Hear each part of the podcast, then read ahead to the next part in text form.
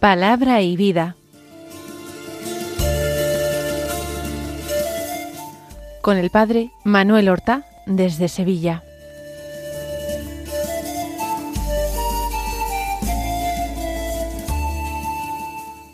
En el nombre del Padre y del Hijo y del Espíritu Santo. Amén.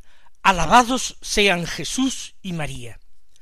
Muy buenos días, mis queridos hermanos y oyentes, queridos amigos de Radio María, seguidores de este programa en el que comentamos la palabra de Dios que nos ofrece la liturgia de cada día. Hoy es el sábado de la quinta semana de la Pascua, un sábado que es 13 de mayo. Y en este mes dedicado a la Santísima Virgen María, la liturgia de la Iglesia nos ha dejado una memoria, una sencilla memoria de María, la bienaventurada Virgen María de Fátima, Nuestra Señora del Rosario de Fátima. Fue el 13 de mayo de 1917 cuando la Santísima Virgen se apareció por primera vez en un lugar llamado Cova Dairía, cerca del, de la aldea de Aljustrel, en la parroquia de Fátima, a tres niños que cuidaban los rebaños de sus familias, a Lucía, dos santos, y a los hermanos, primos del anterior, Francisco y Jacinta Marto. Ellos estaban jugando después de haber comido en aquel lugar de Covadairía cuando vieron como un relámpago deslumbrante, una luz que compararon o creyeron un relámpago, aunque era una hora muy cercana al mediodía, y empezaron a descender una pequeña pendiente recogiendo las ovejas en dirección otra vez al camino que conducía al Justrel. Y antes de llegar a una carrasca, una pequeña encina, vieron a Nuestra Señora, luminosa, vestida de sol, que les dirigió la palabra, les hizo señas para que se acercaran y les hizo destinatarios de unos formidables mensajes para el mundo del siglo XX y del XXI. Ellos se convertirán desde su sencillez, pobreza e ignorancia en profetas, profetas que hablaron de parte de Dios. Francisco y Jacinta volaron muy pronto al Señor. Francisco en 1919 y su hermana Jacinta en 1920, mientras que Lucía, según le dijo la Virgen, permaneció mucho más tiempo en este mundo para hacer conocer el mensaje y promover la devoción al Inmaculado Corazón de María. Podemos afirmar que el centro del mensaje de Fátima es precisamente este, no tanto el rezo del rosario como la devoción al Inmaculado Corazón de María, como el designio de nuestro Señor Jesucristo de que el mundo alcance gracia, vida y salvación a través de su madre, siendo reconocido y venerado su corazón junto al de su Hijo. Entre mayo y octubre de aquel año 1917, nuestros tres pastorcillos tuvieron encuentros con Nuestra Señora la Virgen, culminando en el mes de octubre con un espectacular milagro solar que fue como el signo de autenticidad que dio el cielo. Vamos entonces a escuchar la palabra de Dios que se proclama en la misa del día. Estamos leyendo, como ustedes recordarán, en el Evangelio de San Juan los discursos de Jesús en la última cena. Habíamos ya leído parte del capítulo quince de este Evangelio, Y hoy continuamos en el mismo capítulo del que escuchamos los versículos 18 al 21. Son solamente cuatro versículos que dicen así. En aquel tiempo dijo Jesús a sus discípulos, Si el mundo os odia, sabed que me ha odiado a mí antes que a vosotros. Si fuerais del mundo, el mundo os amaría como cosa suya. Pero como no sois del mundo, sino que yo os he escogido, sacándoos del mundo, por eso el mundo os odia. Recordad lo que os dije, no es el siervo más que su amo. Si a mí me han perseguido, también a vosotros os perseguirán.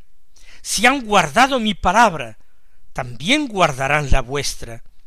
Y todo esto lo harán con vosotros, a causa de mi nombre, porque no conocen al que me envió.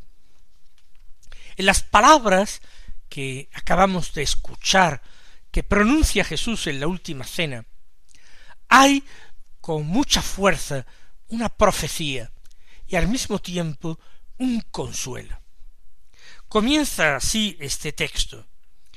El Señor dice a los suyos, si el mundo os odia, sabed que me ha odiado a mí antes que a vosotros.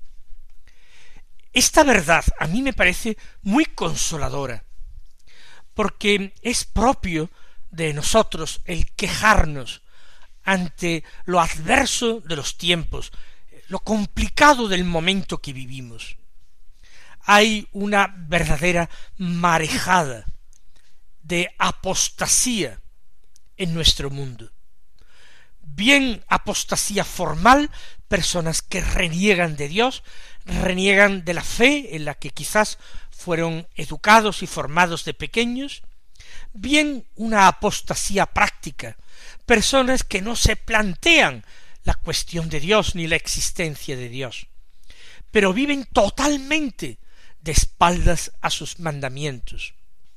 No tienen por qué producirse blasfemias explícitas, pero en la vida de muchas personas las blasfemias más horribles están presentes de forma implícita. Hay vidas que suponen negación de todo lo más santo, negación total de la voluntad de Dios, de la revelación, de la enseñanza secular de la Iglesia, un desprecio absoluto de todo lo que practicaron y enseñaron los grandes amigos de Dios que son los santos, un volverse de espalda frente a las obligaciones del bautizado, porque muchos de estos que han incurrido en una apostasía práctica son bautizados. No hay que asustarse, el Señor ya lo previno, y nos dice que si el mundo nos odia, nos consolemos pensando que antes ha odiado al Maestro, al Señor, a Jesús.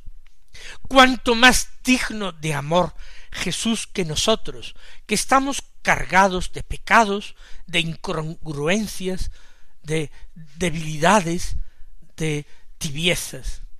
Sin embargo, a nosotros sí que merecen, merecemos que nos desprecien, que nos olviden, pero es que antes han despreciado, olvidado y renunciado a Jesús. Y esto sí que provoca un tremendo dolor por la injusticia y la ingratitud tan grande que supone que se dé la espalda al autor de la vida, que se dé la espalda a aquel que derramó toda su sangre en la cruz para salvar a los hombres. A mí me han odiado antes que a vosotros. No es más el discípulo que el Maestro. Hasta en ello nosotros seguimos a aquel que abrió camino. En nuestro mundo esa desafección por la doctrina cristiana, ese odio por el Evangelio, que cobra a veces la figura de una verdadera cristianofobia, porque se odia, se desprecia, sin saber muy bien por qué. Todo lo que huele a cristiano, todo lo que eh, supone un acercamiento a la doctrina enseñada desde hace siglos por la Iglesia apostólica, nosotros nos decimos estamos siguiendo las huellas de nuestro Maestro. En la misma medida en que somos perseguidos es porque somos de Cristo. Y esto es un gran consuelo.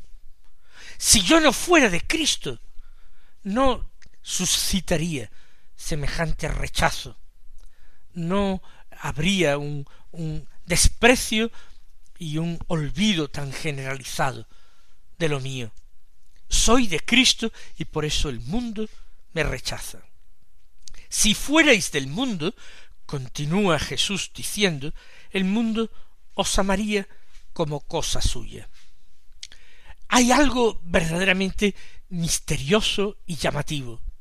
Ninguna ideología, ni siquiera ninguna otra religión ha despertado semejante animosidad como el cristianismo en nuestros días. Llama la atención cómo en nuestra patria, con esa tradición cristiana extraordinaria, nuestra patria que llevó el Evangelio a continentes enteros, en nuestra patria nombrar a Dios, nombrar a la Iglesia, nombrar a Jesucristo, supone inmediatamente un conjunto de descalificaciones, una verdadera vomitona de insultos y de ataques. Y esto, como digo, en España, en un país de tradición cristiana. Realmente, si fuéramos del mundo, el mundo nos amaría, el mundo nos toleraría, nos aguantaría, se puede decir no importa qué cosa, se puede defender cualquier disparate, menos que Cristo es el Hijo de Dios, y que para salvarse hay que guardar los mandamientos. Eso es absolutamente algo prohibido. Es algo que a algunos les hace encresparse de rabia o temblar de temor. Os amaría el mundo si fuerais cosa suya. Pero como no sois del mundo, sino que yo os he escogido sacándoos del mundo, por eso el mundo os odia.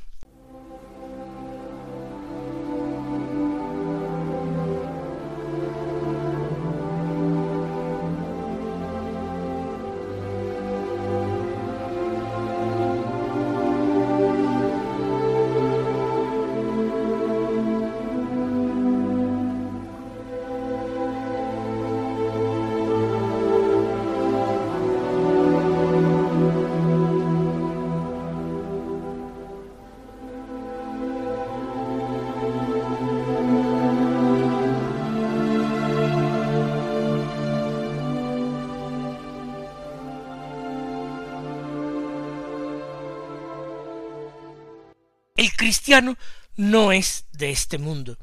El Señor lo ha dicho y lo ha repetido en el Evangelio. Y nosotros no terminamos de entenderlo.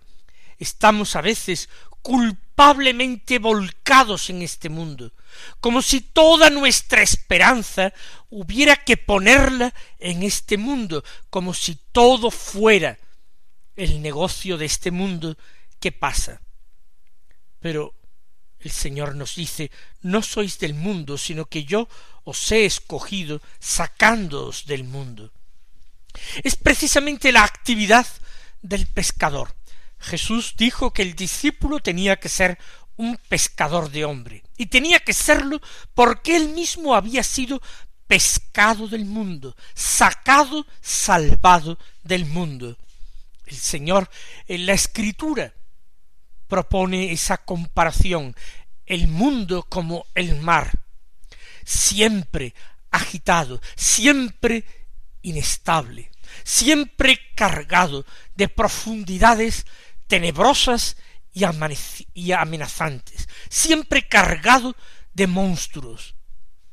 Y el cristiano, como un pececillo que es sacado de este ámbito de mal para ser llevado a una orilla y a un puerto, donde el pez no muere por asfixia, antes al contrario, descubre el nuevo mundo que ha de habitar, la nueva patria.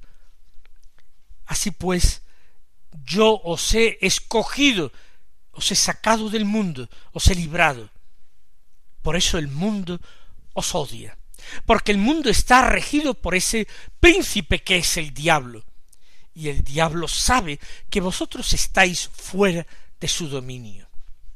Cuando nosotros hablamos de estas cosas, podemos pensar legítimamente que todos los bautizados han sido escogidos por Cristo y sacados del mundo. Y efectivamente así lo es. Pero hay quienes quieren volver al mundo, prefieren volver al mundo antes que habitar esa nueva tierra y ese nuevo cielo.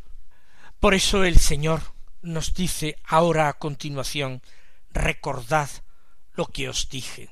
Se trata de una enseñanza dada por Jesús en otra ocasión, pero que aquí viene muy bien para explicar esta situación. No es el siervo más que su amo. Efectivamente, el discípulo es siempre seguidor de su maestro, de su Señor. No es él el que abre camino, no es él el que marca el paso, sino que sigue a su maestro, trata de imitar a su maestro. Su maestro es el modelo, nuestro maestro es Cristo. Pues bien, dado que no es el siervo más que su amo, si a mí me han perseguido, también a vosotros os perseguirán. De nuevo es una enseñanza repetida de Jesús, una enseñanza que no solamente aparece en el cuarto Evangelio, sino también en los Evangelios sinópticos, en Mateo, en Marcos y en Lucas.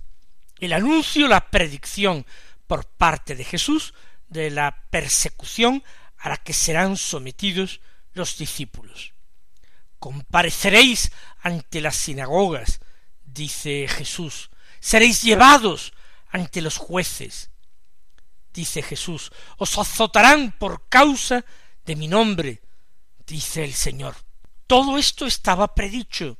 Por tanto, cuando llegue ese momento doloroso de tribulación, de soledad, de odio del mundo, el discípulo no tiene que sentirse desconcertado, no tiene que sentirse aturdido, más bien tiene que sentirse gozoso interiormente de compartir la misma suerte que su Señor. Si a mí me han perseguido, también a vosotros os perseguirán. De los apóstoles sabemos que todos ellos, quizás menos Juan el evangelista, sufrieron, padecieron martirio. Los dos hermanos, Simón Pedro y Andrés, el primer llamado por el Señor, fueron crucificados. Santiago fue decapitado. Bartolomeo Natanael, según la tradición, despellejado. Juan, el hermano de Santiago, el hijo de Zebedeo, el autor del cuarto Evangelio, probablemente, pareció, según la tradición, martirio, siendo arrojado a una olla de ardiente aceite, aceite hirviendo, pero no murió milagrosamente, muriendo ya muchos años después, anciano, con edad muy avanzada. Pero este fue el único de todos los demás apóstoles, se celebra su martirio. Por tanto, a vosotros también os perseguirán, os darán muerte. Si han guardado mi palabra, también guardarán la vuestra muchos se convirtieron por las palabras de Jesús. palabras que él pronunció directamente o las palabras que fueron repetidas en la predicación de los apóstoles. También la palabra de los apóstoles será guardada, será escuchada y cumplida. No siempre, pero siempre habrá discípulos. Cierto que el Señor dijo, y nos parece algo tremendamente terrible, pesimista, cuando venga el Hijo del Hombre, encontrará fe en la tierra. El Señor se refería a la futura apostasía, pero también dijo a Pedro que las puertas del infierno no prevalecerían frente a su iglesia. Por tanto, le dio a su iglesia la garantía de subsistir hasta el final de la historia de los hombres. Continúa el texto que estamos nosotros meditando. Y todo eso lo harán con vosotros a causa de mi nombre. Y esto es bonito. Ponemos en relación esta afirmación de Jesús con la mención de su nombre, el santo nombre de Jesús, del que ya hemos hablado. A causa de ese nombre de Jesús, que es salvación, que es esperanza para los hombres, lo harán los hombres con vosotros. Es decir, Jesús y sólo Jesús será el motivo de persecución contra los apóstoles. En los planes de la divina providencia, en los planes de Dios, está que como la Iglesia es el cuerpo de Cristo, el cuerpo místico de Cristo, debe sufrir y padecer en este mundo lo mismo que sufrió y padeció su cabeza, que Cristo. La pasión de la Iglesia es algo que nosotros esperamos y que contemplamos, a la que vamos asistiendo día tras día en esa terrible persecución del mundo contra Cristo. Todo lo harán a causa de mi nombre. Y en definitiva, el Señor afirma que no conocen ni aceptan a Él, a su santo nombre, porque no conocen al que le envió, no conocen al Padre, no conocen a Dios. No conocer significa no amar. El diablo tampoco conoce a Dios. Sabe que hay un Dios, pero no lo conoce, porque no lo ama, porque lo rechaza totalmente. Y así es el mundo, como el demonio, que es su príncipe. Vamos nosotros, queridos hermanos, a sentirnos fortalecidos y consolados por estas palabras de Jesús, vamos a encontrar en ellas nuestra esperanza. Que el Señor os colme de sus bendiciones y hasta mañana si Dios quiere. Han escuchado en Radio María Palabra y Vida, un programa que dirige el Padre Manuel Horta.